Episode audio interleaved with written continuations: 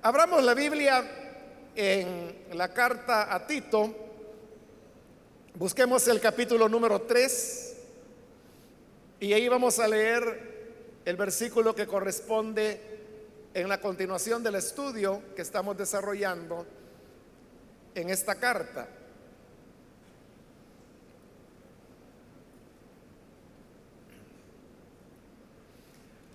La palabra de Dios en la carta a Tito, capítulo 3, el versículo número 1 nos dice, recuérdales que se sujeten a los gobernantes y autoridades, que obedezcan, que estén dispuestos a toda buena obra. Amén. Solo eso vamos a leer. Pueden tomar sus asientos, por favor.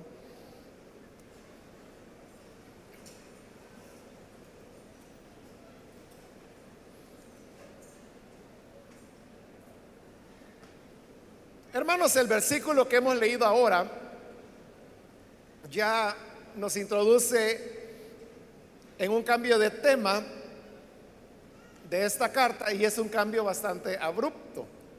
Porque después de haber estado desarrollando el tema de la gracia de Dios, de repente comienza a hablar de, temas diversos que vienen en los siguientes versículos.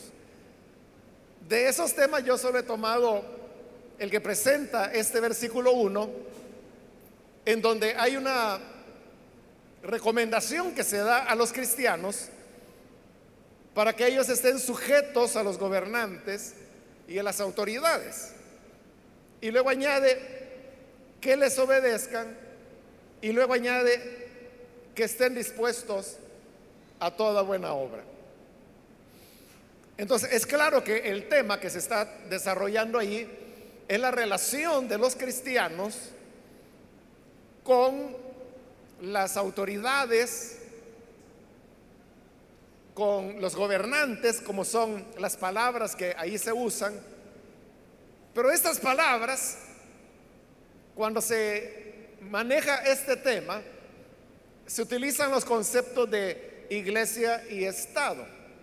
La iglesia, obviamente, para representar o expresar lo que son los cristianos, y el Estado, lo que representa toda la manera como un pueblo está organizado. Hay una diferencia entre Estado y gobierno. El gobierno, por ejemplo, en el caso de nuestro país, puede ser de, diversas maneras. Hay gobiernos municipales, hay gobiernos departamentales, por eso es que hablamos del gobernador departamental, está gobernando. Y está lo que normalmente nosotros entendemos como gobierno, que es el poder ejecutivo. Que en el caso nuestro y en Latinoamérica es muy presidencialista, es decir, como que todo va a parar al presidente, cuando realmente es algo mucho más complejo. Pero el Estado es todavía mucho más amplio que el gobierno. Dentro del Estado, por supuesto que se encuentra el poder ejecutivo, pero también el judicial, también el legislativo, pero también se encuentran los gobiernos municipales. Es toda aquella organización que un pueblo tiene. De tal manera que Estado también somos nosotros. Estado también es el territorio. Estado también es la porción de mar que nos corresponde. Internacionalmente la norma es que de la costa hacia adentro son 200 millas náuticas, lo que se reconoce como soberanía de cualquier país. En el caso de nuestro país se da una paradoja y es que El Salvador tiene más mar que tierra. Porque si de la costa usted habla de 200 millas hacia adentro del mar. Eso es mucho más que ir de la costa a la frontera con Honduras.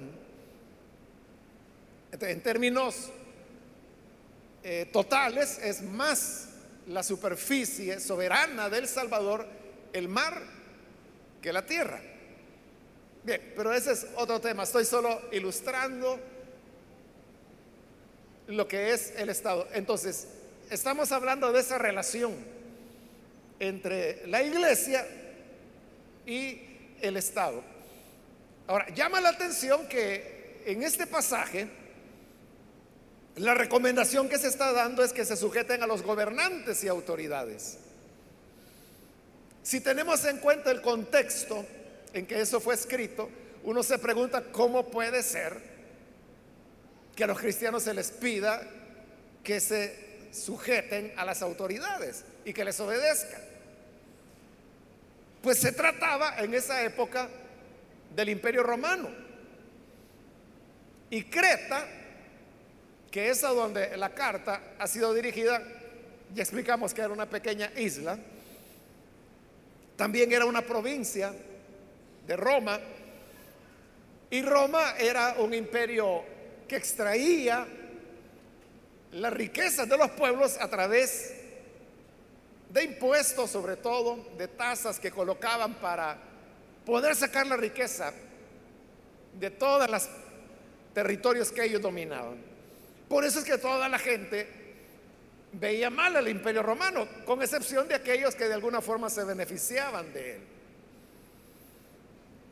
Entonces, si el imperio romano los tenía sometidos, les había quitado sus libertades, les había robado su soberanía, y aparte de eso, continuamente estaban robando la riqueza, en este caso de la isla de Creta, ¿cómo es que hoy la palabra de Dios viene y le dice que se sujeten y obedezcan a esas autoridades? Hoy nosotros leemos el pasaje con toda tranquilidad. Pero yo recuerdo, hermanos, cuando allá en la década de los 70,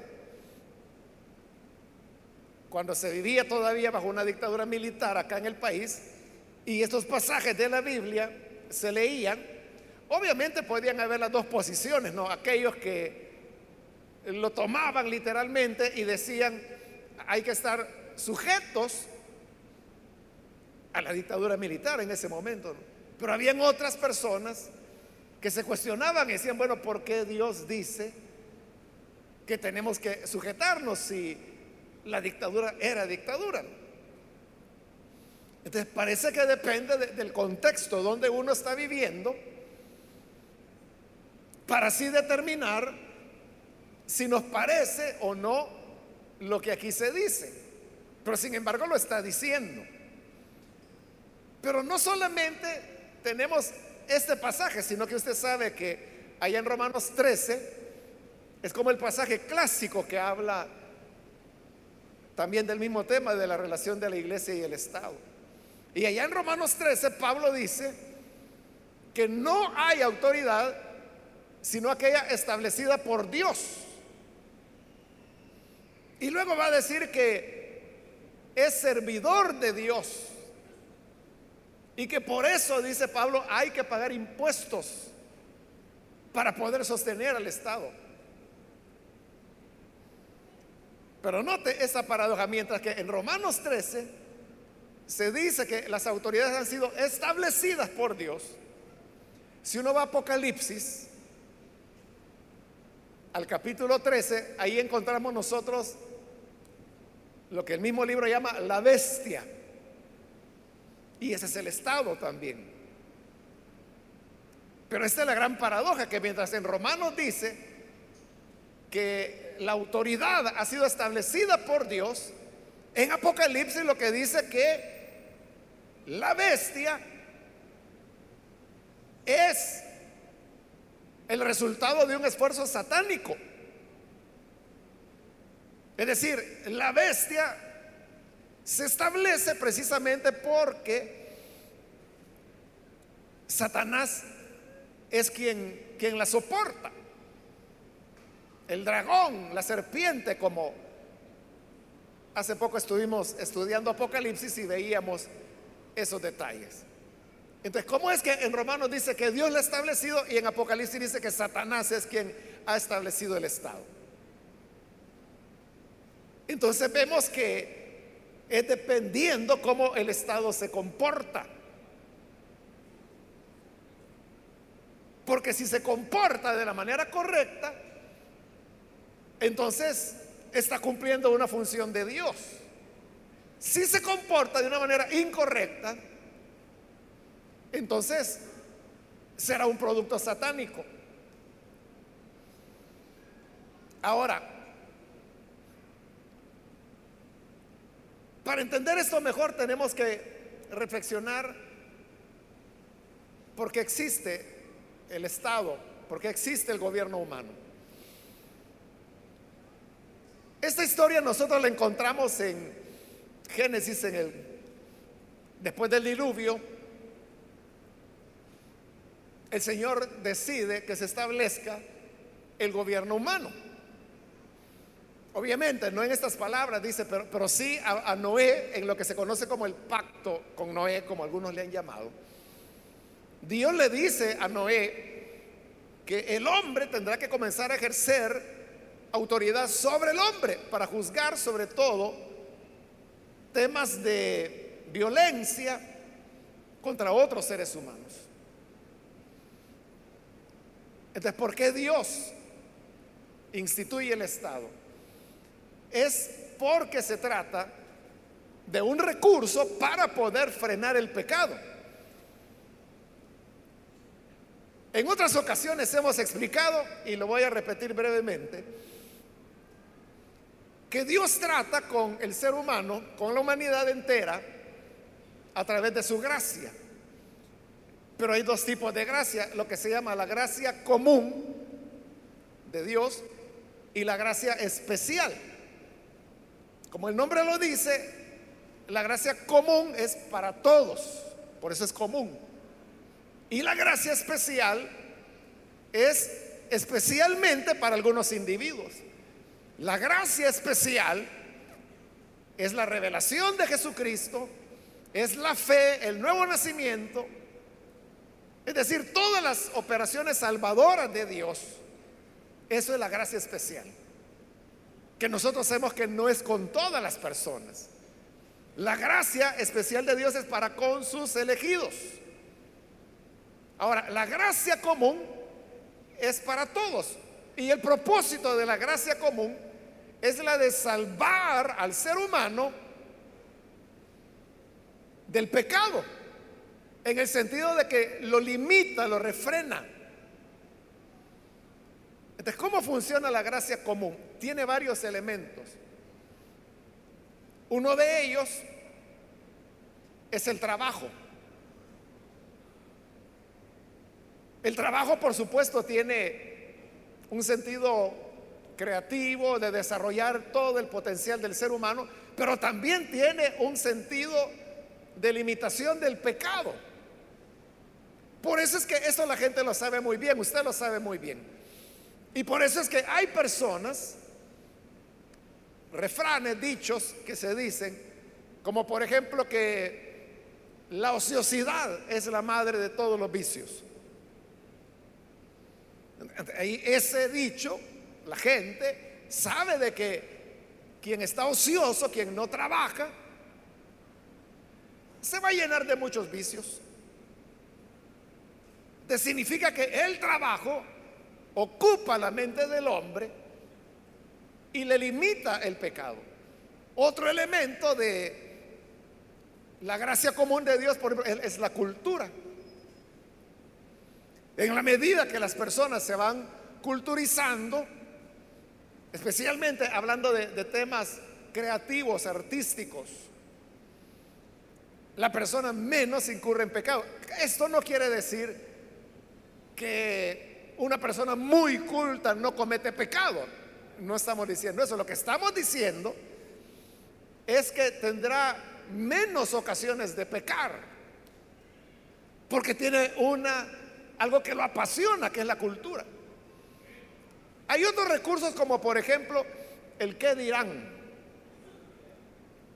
El qué dirán detiene a muchas personas de hacer cosas que si no existiera el qué dirán, lo harían. Muchos se retienen de hacer un mal porque saben que si lo hacen, entonces la gente comenzará a hablar de ellos. Entonces muchos no hacen locuras porque saben que al hacerlas, entonces se van a convertir como e, en la comidilla del día. Y entonces van a tener una presión social que les va a sentir, hacerse sentir incómodo. no lo hacen. Pero también parte de la gracia común es el Estado. Muchas personas no cometen delitos porque saben que la policía los va a detener. Saben que pueden ir a parar a la cárcel. Claro, hay personas que ni eso los detienen, ¿no? Pero imagine usted que no hubiese policía, que no hubiese cárcel, que no hubiera tribunales. Es decir, que el delito no fuera castigado. ¿Cómo, sería? ahí es donde el Estado se convierte en un elemento para refrenar el pecado. Y eso es con toda la gente. Porque creyente o no, si usted comete un delito va a la cárcel. Por muy pastor o lo que quiera ser, santo o lo que sea, ¿no? Pero si comete un delito, va a la cárcel. Eso es tanto para creyentes como para no creyentes. Eso no hace diferencia. ¿Por qué razón Dios creó el Estado? Como una manera, vamos a decir así, de poner un poco de orden entre los seres humanos y que los seres humanos pudieran vivir armoniosamente y con la menor incidencia de pecado que se pudiera lograr. Por eso es que cuando Pablo en Romanos 13 habla del Estado, cuando él dice que el Estado fue instituido por Dios, porque las autoridades que hay, dice, por Dios han sido puestas. Él está hablando de esa idea original, de cómo es que el Estado nació. Y por eso dice que los creyentes deben pagar los impuestos. Porque es la manera como el Estado vive y cómo funciona. Porque cuando paga el impuesto, lo que estamos haciendo es que le estamos dando viabilidad al Estado para que continúe ejerciendo su función de frenar el pecado. Y también en Romanos 13 es donde Pablo dice que el Estado es servidor de Dios. para castigar al malo y para proteger al bueno. Ahí está bien claro que la función del Estado en el ideal de Dios, porque Él lo creó, es para promover el bien y para proteger a los buenos de los malos. Dentro de ese contexto, que eh, el Estado fue dado por Dios para lo que estamos diciendo, es que vienen estas recomendaciones que hay que obedecerle, que hay que estar sujetos a Él. Como Pablo lo dice en Romanos 13, porque quien se opone a la autoridad, dice, a lo establecido por Dios se opone y por lo tanto es a Dios a quien está resistiendo. Es decir, aquel que quisiera que no hubiera estado, que no hubiese gobiernos, como llamamos nosotros, o como dice acá, gobernantes y autoridades, se está oponiendo a lo que Dios ha establecido para el beneficio del ser humano. Y por eso se le debe sujeción, porque la sujeción es la aceptación de que eso es lo que Dios hizo y es lo recomendable para los seres humanos. Ahora, el problema con esto es que el Estado no siempre se porta bien. Ya dijimos que Pablo dice que el propósito del Estado es el de proteger al bueno y perseguir al malo. Pero nosotros sabemos que hay estados que hacen lo inverso, que condenan al bueno y, al malo lo benefician. Y hay estados como el romano, como el que se describe en Apocalipsis, las dictaduras de las que acabamos de estar hablando, que obviamente no están actuando en el sentido que Dios quiere. Entonces, cuando las dictaduras se instauran en un país, por eso se llama dictadura, porque es un, un gobierno autoritario, que el disenso lo reprimen inmediatamente y muchas veces de manera violenta, sino con amenazas, con descalificaciones. Ese autoritarismo no es la, idea de Dios. Ahora, a lo largo de la civilización humana, el Estado ha ido tomando diversas formas de, ser que, que van respondiendo a la medida del desarrollo de la misma civilización humana. Comenzando desde las organizaciones más pequeñas como eh, eran los clanes, que esa fue, por ejemplo, la organización inicial de Israel, que estaban organizados por tribus, de quienes tenían la autoridad eran los patriarcas que les era dada esa autoridad por el hecho pues de ser los patriarcas, de haber generado toda una familia y era el que ejercía el respeto. Luego vienen ya lo que se llamó las, las ciudades-estado, que es lo que Israel llegó a encontrar cuando llega a la tierra de Canaán y la conquistan por medio de Josué. Entonces, si usted ve y lee con cuidado el libro de José, se va a dar cuenta que en cada ciudad donde que ellos iban conquistando, van encontrando un rey. Y por eso que casi al final del libro de José se hace una lista de las ciudades y de los reyes que Israel había derrotado. Ahí la organización ya no era de clanes, ya era ciudades. Y luego viene el siguiente paso, que es el que Israel da también cuando pide tener un rey. El primer rey es Saúl, ahí se establece la monarquía. En la monarquía ya hay una centralización de todo, de la economía, de la vida social, de la vida política. Como hay rey, en el rey se concentraba el poder judicial, el poder ejecutivo y el poder legislativo. El rey era todo. Eso llevaba a excesos, obviamente. Luego, bueno, eso de los reyes duró siglos, milenios más bien, hasta que llega el momento de, la iluminación y comienzan a darse, por lo menos en el mundo occidental, porque en Oriente es otra historia. Pero en el mundo occidental, con la Revolución Francesa, comienza la caída de las monarquías y comienzan a surgir las repúblicas.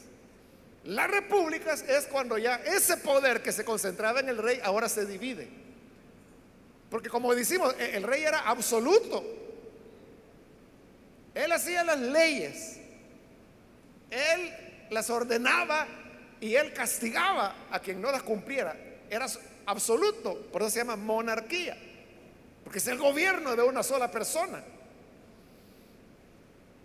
Por eso es que nadie podía contravenir al rey. Pero eso obviamente llevó a excesos. Esos excesos son los que provocaron la Revolución Francesa y a partir de ahí comienza una nueva etapa que trajo repercusiones a todo el mundo occidental.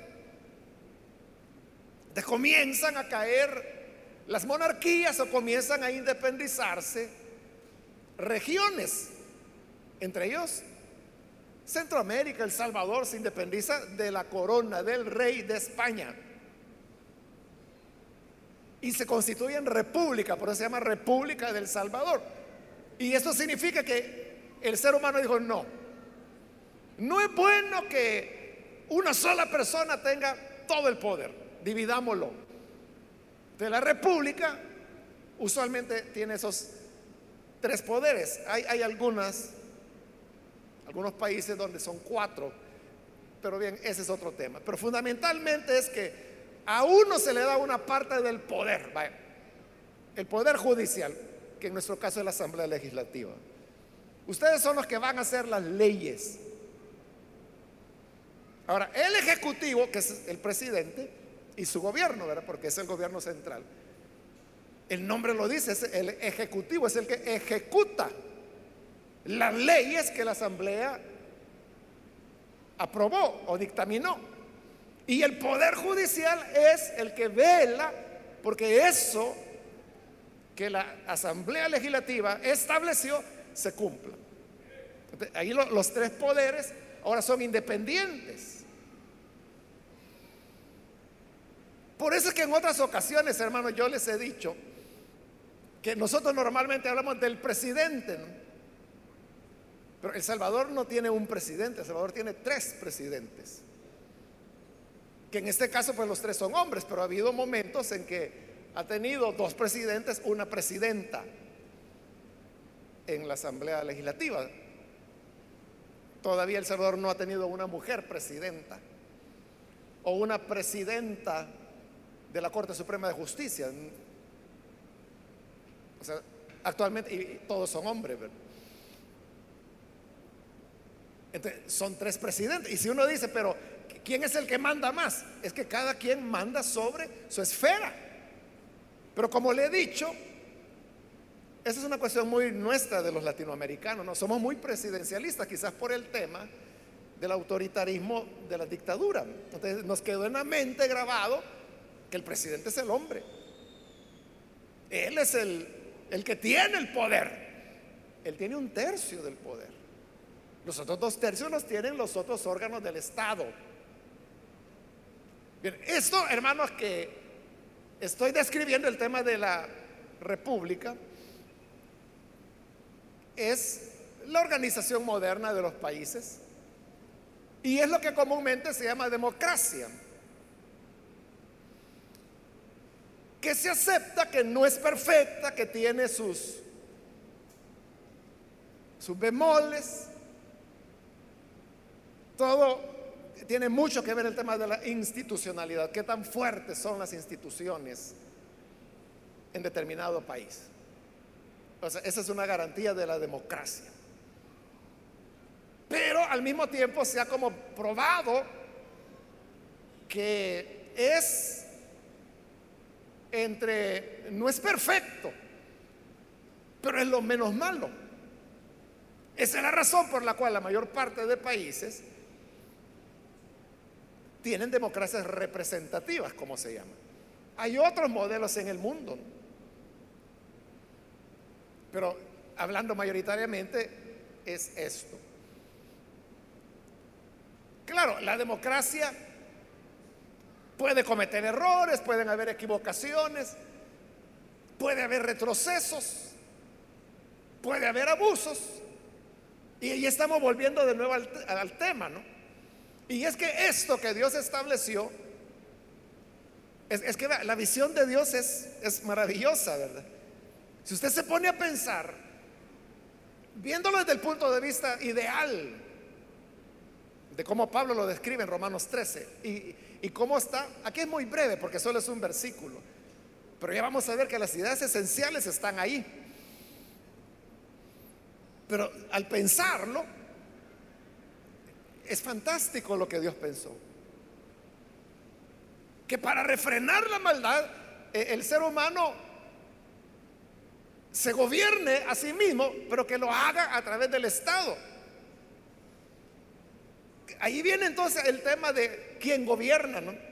Porque dependiendo de quién gobierna, como le digo, se puede llegar a convertir en un abusador del poder. O puede ser un gran estadista que levanta naciones y, ha habido en la historia humana ejemplos de hombres que marcaron un antes y un después en sus países. Konrad Adenauer, por ejemplo, en, Alemania, e, es un hombre, él ya falleció, ¿no? Pero muy honrado, muy respetado, porque fue alguien que levantó Alemania. ¿Y, ¿Y cómo lo logró? La visión que él tuvo. Entonces, hay buenos y hay malos. Pero cuando la Biblia dice lo que hoy hemos leído, recuérdales. al decir recuérdales era ya un tema que se había hablado en Creta. Pero está pidiendo que se le vuelva a recordar. Ya se les había dicho, recuérdaselos. Creta, hermanos, históricamente tuvo un historial de muchas rebeliones. Los cretenses como vimos la cita del poeta Epiménides en el capítulo 1, se recuerda, que los mismos cretenses se describían a sí mismos como bestias. en esa naturaleza o característica que tenían los cretenses, habían continuos levantamientos. por eso es que se le está pidiendo que, que le recuerde que se sujeten a los gobernantes y a las autoridades. Porque es la manera como las cosas van a marchar dentro del designio de Dios, dentro de su propósito. Nadie, hermanos, nadie de nosotros podemos decir, no, es que yo no quiero pagar el IVA. No, yo no lo voy a pagar. Por eso se llama impuesto. Porque no es una cuestión de que si quieres o no quieres. Está impuesto, te lo imponen. Y tenemos que pagarlo. Ahora, quien lo evade, porque hay maneras de evadirlo, eso es un delito. Porque está atentando contra la misma institucionalidad y el bienestar de las personas. Pero ¿para qué sirve todo ese dinero? ¿Para qué sirven los impuestos? Para recaudar dinero. ¿Para qué? Para atender áreas como educación, salud, infraestructura, servicios. Y alguien puede decir, no, pero también se lo roban. Es lo que estamos diciendo. El ideal de Dios no fue ese. El ideal de Dios fue un ideal de, servicio. Es que vea, la política, dedicarse a la política es una de las labores más nobles a las que el ser humano se puede dedicar. Porque servicio. Pero claro, nuestra historia, y no estoy hablando de la historia de las últimas décadas, estoy hablando de la historia de que El Salvador es El Salvador. Que ha sido de, de abusos, de corrupción y de todo eso. ¿Cuál es la idea que nosotros tenemos de la política? Que eso es malo, que eso no es para los cristianos. Incluso muchos dicen, de eso no hay que hablar. Y es de lo que más deberíamos hablar porque es idea de Dios. Para que el político o el que tiene aspiraciones políticas pueda entender qué es lo que Dios desea y cómo quiere que las cosas sean hechas. Y como yo le he dicho a varios hermanos que la única manera en que un cristiano no opinara o no hablara sobre temas políticos es siendo infiel al Evangelio. Es la única manera. Porque aquí lo estamos leyendo, es parte del Evangelio. Ahora, ¿qué ocurre, hermanos, cuando ese estado, que es para nuestro bien, para nuestro provecho, entra en conflicto con el creyente? Y puede entrar en conflicto por varias razones. Para ponerle un ejemplo de la Biblia, los apóstoles comenzaron a predicar el Evangelio, allá en Hechos capítulo 3. En el capítulo 4 ya están presos. Y al ser apresados, las autoridades les dicen a los apóstoles, nunca más vayan a volver a hablar en ese nombre. Entonces, ahí el Estado les está diciendo, no anuncien el Evangelio.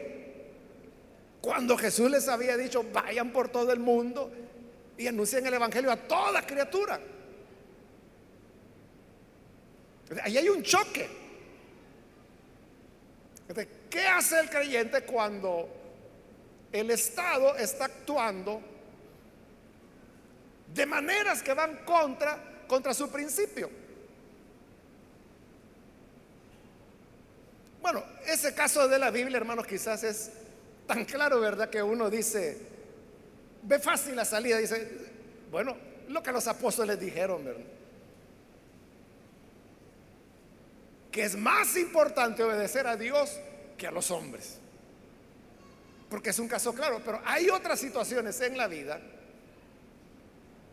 en donde como que no está muy claro y el creyente se queda en duda, ¿qué voy a hacer? O no importa.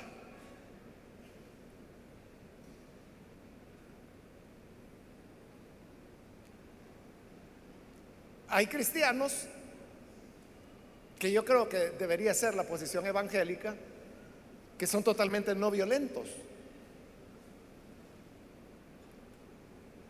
Y al ser no violentos, obviamente no quieren ninguna forma de violencia.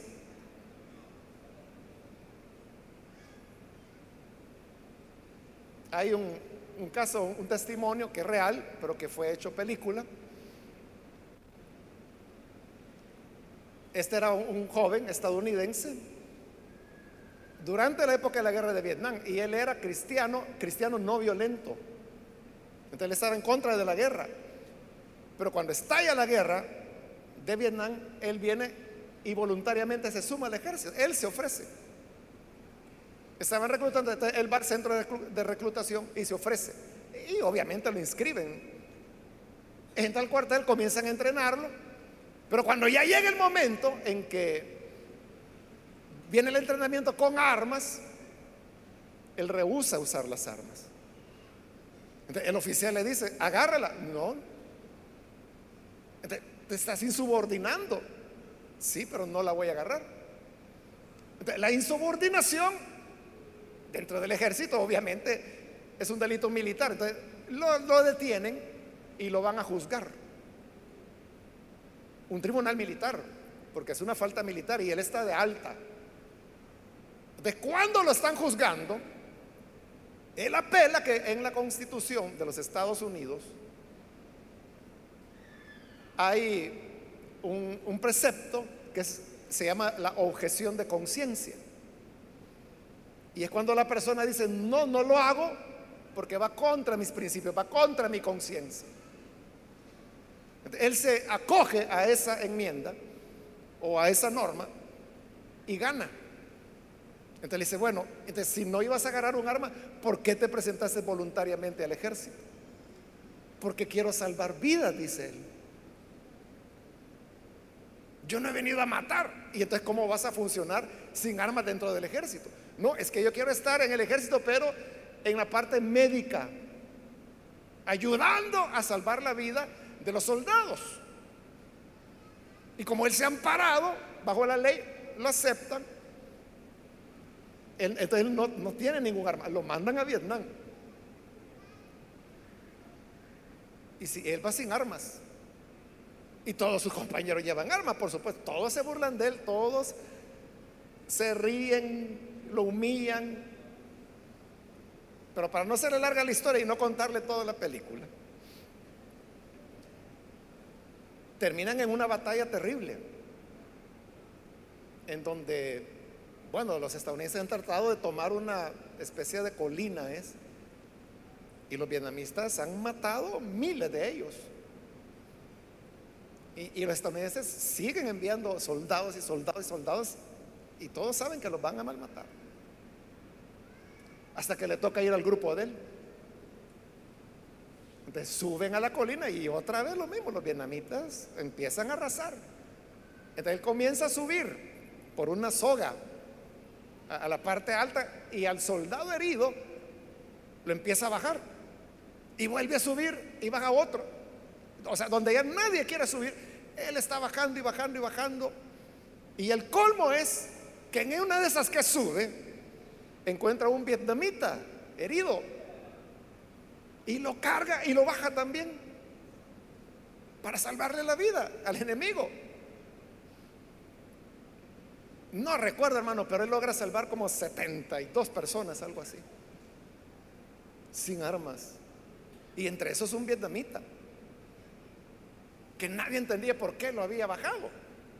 Si era enemigo, se lo hubiera dejado que se muriera ahí arriba. Pero es lo que vio fue un ser humano.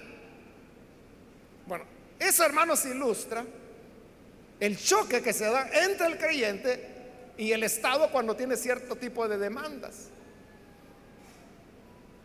Hace poco hubo un caso allá en Europa de una pareja de cristianos, dueños de una pastelería, y que llegó un hombre que se iba a casar con otro hombre y quería que le hicieran el pastel y ellos se negaron. Y le dijeron que no, porque como era para que dos hombres se casaran, le dijeron que no. Entonces vino y les puso una demanda por discriminación. Y entonces la pareja fue llevada a juicio. Y ellos comenzaron a perder económicamente porque tenían que estar pagando a los abogados. Al final fueron condenados. Pero ellos se mantuvieron en la firmeza. Eso duró, hermanos, como dos años, algo así la cosa. Al final fueron condenados. Pero mire qué interesante. Cuando ya estaba la condena, las mismas organizaciones homosexuales comenzaron a decir que eso no era correcto. Los homosexuales decían, así como a nosotros no nos pueden imponer lo que queremos ser o hacer, tampoco nosotros queremos imponerle a otros. Entonces lo vieron mal que el Estado les estuviera obligando a hacer algo contra sus principios. Esos son los choques que se dan entre el cristiano o los principios que una persona tiene y el Estado. Cuando eso ocurre, ¿qué pasa? Hay que seguir obedeciendo, como dice aquí, que se sujeten a los gobernantes y autoridades, que obedezcan. Entonces, que lo que ellos digan hay que hacerlo. Es así. No, porque en el ejemplo de los apóstoles tenemos ahí clara la ilustración. En ellos hay una, una resistencia. Se resisten. Pero note, esa resistencia es una resistencia no violenta. No violenta porque los apóstoles nunca dijeron organicémonos y quitemos a estos para anunciar libremente el Evangelio. ellos simplemente dijeron, no podemos, perdón, no podemos dejar de decir lo que hemos visto y lo que hemos oído. Y siguieron predicando. Eso lo llevó otra vez a prisión. Lo llevó a azotes. Pero no se detuvieron. Pero estaban resistiendo la orden del Estado de no hablar más en el nombre del Señor. Entonces, cuando entra ese conflicto, nuestra responsabilidad es mantenernos en nuestros principios. Ahora, ¿hasta dónde llega la vivencia de esos principios? Yo creo que ya depende de cada persona. Y uno tiene que respetar la conciencia de esa persona. Hay hermanos, por ejemplo, que me han dicho, hermano, fíjese que no encuentro trabajo, entonces yo me quiero presentar a la policía. Pero me hacen la pregunta, ¿y eso para un cristiano es recomendable que yo ande armado? Y que en algún momento, más como están las cosas en el país, pueda darse un enfrentamiento. Entonces, ¿qué? ¿Puede disparar o no puede disparar? Esas son las preguntas que me han hecho. Entonces, yo le respondo, eso es algo que usted tiene que decidir. Porque depende de la escala de valores y de principios que la persona tiene. Si hasta hay, hermano, se llama, hay un movimiento cristiano dentro de la policía. Movimiento Policial Cristiano, algo así se llama. Es un ministerio de cristianos evangélicos y que todos son policías y todos andan armados. ellos para su escala de valores no tienen ningún problema. Y a lo mejor no dudarían en disparar si es necesario hacerlo. Pero hay cristianos que tienen otra escala. Y entendí, no, es que la violencia no es buena ni siquiera cuando viene de parte del Estado. su conciencia les dice que no, esa es la, la objeción de conciencia, que lastimosamente en nuestro país no existe la figura. Debería existir. Porque usted no tiene a qué ampararse. Es obligación y obligación. Ahora, cuando el creyente se resiste, como se está oponiendo a la autoridad, va a venir consecuencias de esa oposición. Y, la, consecuencia es lo que recibieron los apóstoles. Prisión, azotes. el creyente tiene que estar dispuesto a decir, bueno, yo sé que por esto me van a meter una multa o me van a golpear o me van a meter preso, pero no lo voy a hacer, porque mi conciencia no me lo permite. Eso es lo que se llama desobediencia civil, cuando la gente no hace lo que la ley dice, es lo que Martin Luther King, el pastor bautista en los Estados Unidos, hizo, el movimiento de la desobediencia civil, que en esa época, por ejemplo, era prohibido en algunos restaurantes que los negros entraran. Si un negro entraba, llamaban a la policía y la policía llegaba y lo sacaba y lo metía preso. ellos intencionalmente lo hacían. Iban y entraban a los restaurantes de blanco y se sentaban. Nadie los atendía. Entonces llamaban a la policía, la policía llegaba, los capturaba y presos. El mismo Luther King hizo eso, que se fue a sentar en un restaurante que era solo para blancos y se lo llevaron preso. Él, sabía que se lo iban a llevar preso. Pero ¿por qué lo hacía? Era, era la resistencia civil no violenta. Pero lo que querían resaltar con eso era la crueldad del, sistema de segregación que había en ese tiempo en los Estados Unidos. Entonces, claro, cuando se trataba de que sacaban a uno y se metía otro a sentarse ahí, y lo llevaban preso, y se metía otro, y lo llevaban preso, y las cárceles se llenaban, ya no hallaban dónde meterlos. eso hacía visible a los ojos de la gente que era injusto lo que estaba pasando. Ese era el propósito. Luther King iba más allá porque decía que no, no solo era una cuestión de hacerlo visible, sino que decía lograr la conversión del que hace eso. O sea, que él mismo se dé cuenta que lo que está haciendo es inhumano. El creyente tiene que estar dispuesto a enfrentar las consecuencias. Ahora, voy a terminar ya, hermanos, porque tengo poco tiempo, pero con el último detalle. Y es que hay otro elemento de cómo hay una tensión entre la iglesia y el Estado. Y es que la iglesia tiene su propio proyecto. Nosotros tenemos nuestra propia visión. así como los candidatos tienen o deberían tener su programa de gobierno, la iglesia tiene su programa de gobierno, pero que no es nuestro, no lo elaboramos nosotros. Ese Dios lo hizo. y el proyecto de la iglesia es el reino de Dios que es el reinado de Dios, literal, en este caso digamos sobre nuestro país. Pero la cuestión es que el Estado tiene su proyecto para el país también. Ahí hay un choque. Porque mientras la iglesia y Dios en la instauración de su reino quiere cierta escala de valores y cierta forma de vida, el Estado, por el otro lado, está queriendo imponer su proyecto y sobre el mismo territorio, sobre la misma gente. El choque es inevitable. Ahora, ya dijimos la parte negativa, ¿no? Que el Estado dicta algo que va en contra del creyente y en contra del proyecto del reino de Dios. Ya dijimos, es el creyente en base a su propia conciencia. Hay personas que la conciencia no les alcanza, ¿no? Para resistir. Y por eso yo les dije, uno tiene que respetar. Y por eso esos hermanos que me dicen, ¿y puedo andar un arma? Hablando pues de los que quieren ser policías. Yo le digo, decidan usted.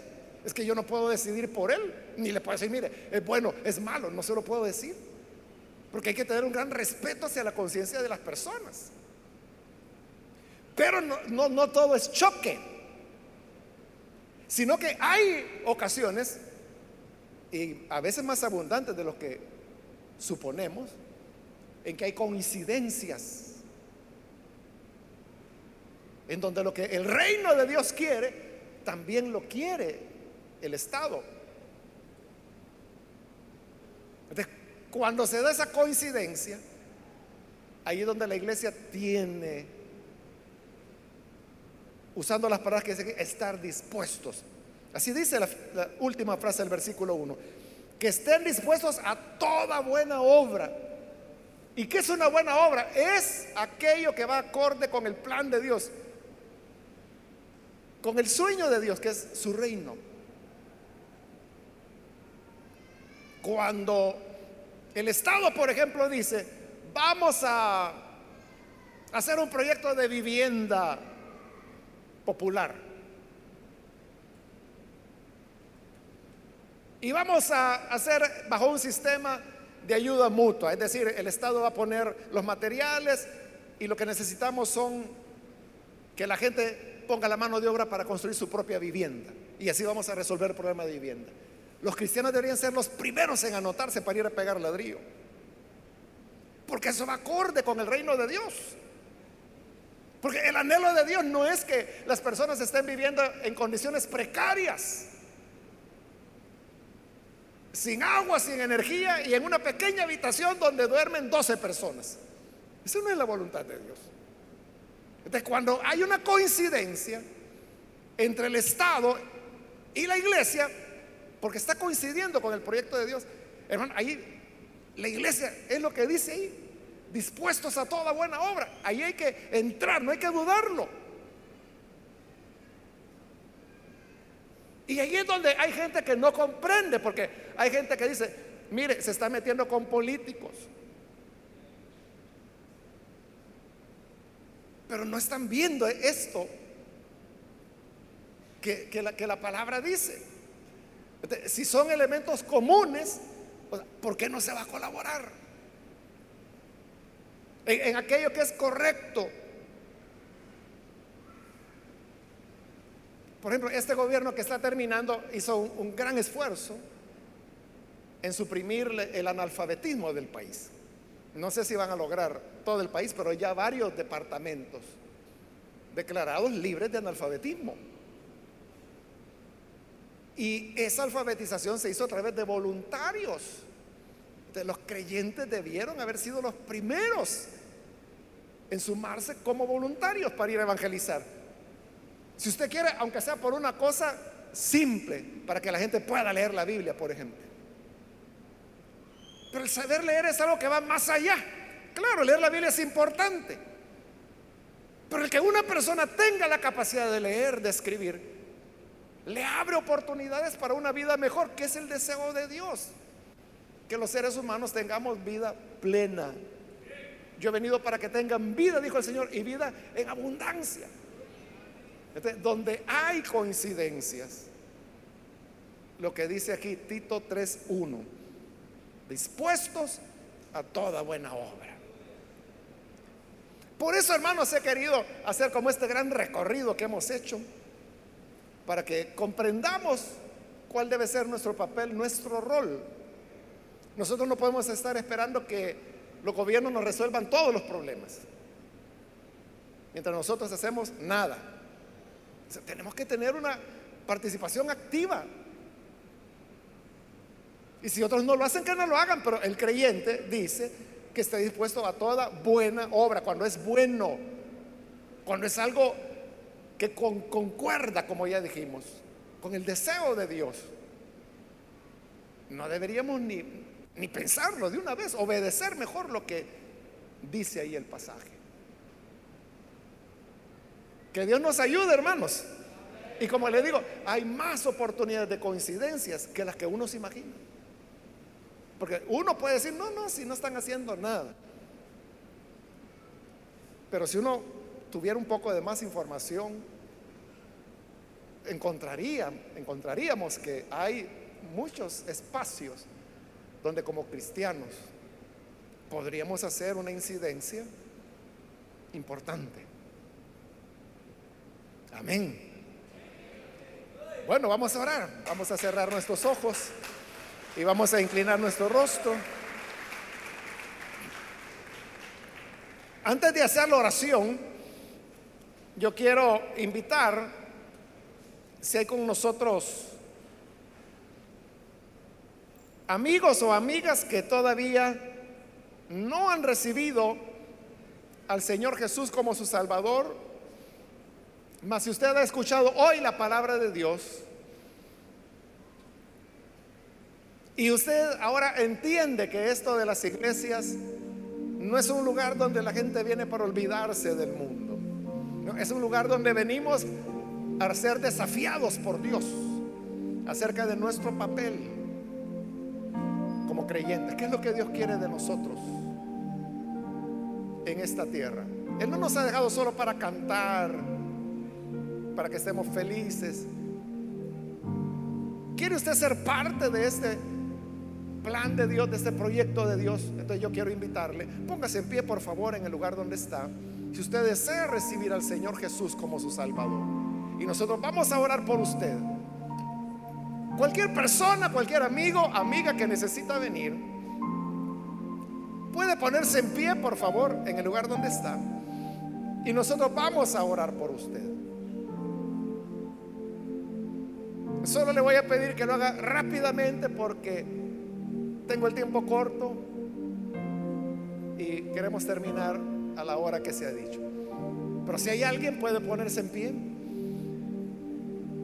O si hay algún hermano que se ha alejado del Señor. Muchas veces nosotros nos alejamos porque no hemos entendido todo el sentido de la palabra de Dios.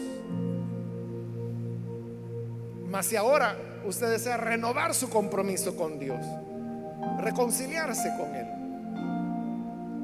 yo le invito a que ahí donde está, igual se ponga en pie para que podamos orar por usted.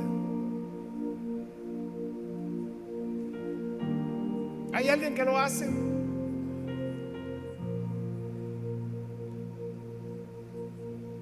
Con toda confianza, póngase en pie. Y vamos a orar por usted.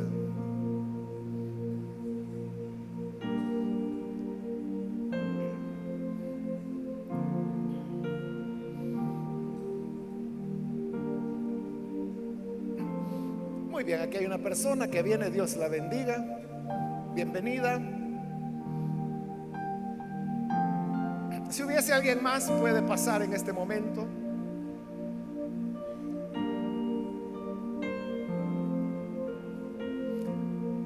A usted que nos ve por televisión también le invito para que pueda creer en el Señor, sumarse al sueño de Dios, al proyecto de Dios.